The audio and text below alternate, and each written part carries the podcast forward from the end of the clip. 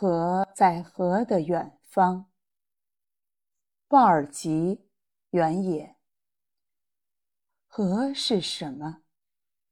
河是对世间美景无留恋的智者，什么都不会让河流停下脚步，哪怕是一分钟。河最像时间，时间穿着水的衣衫从大地走过。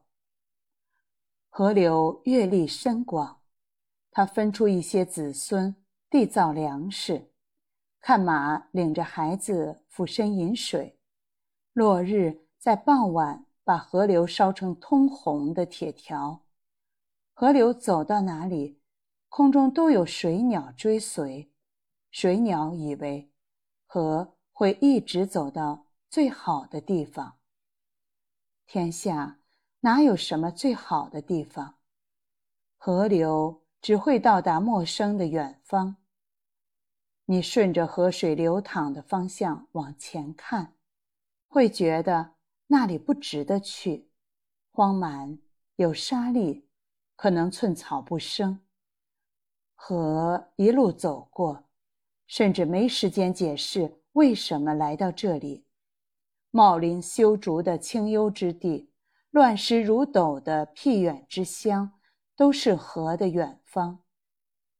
凡是时间要去的地方，都是河流的所在。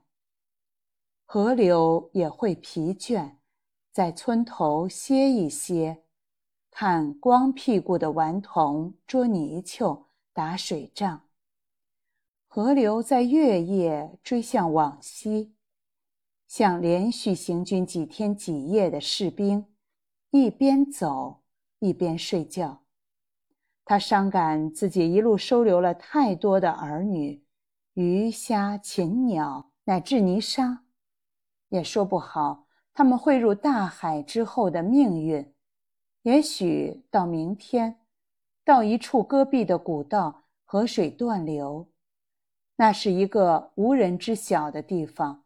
河流被埋葬，而河流从一开始就意气决绝，断流之地就是故乡。河的词典里只有两个字：远方。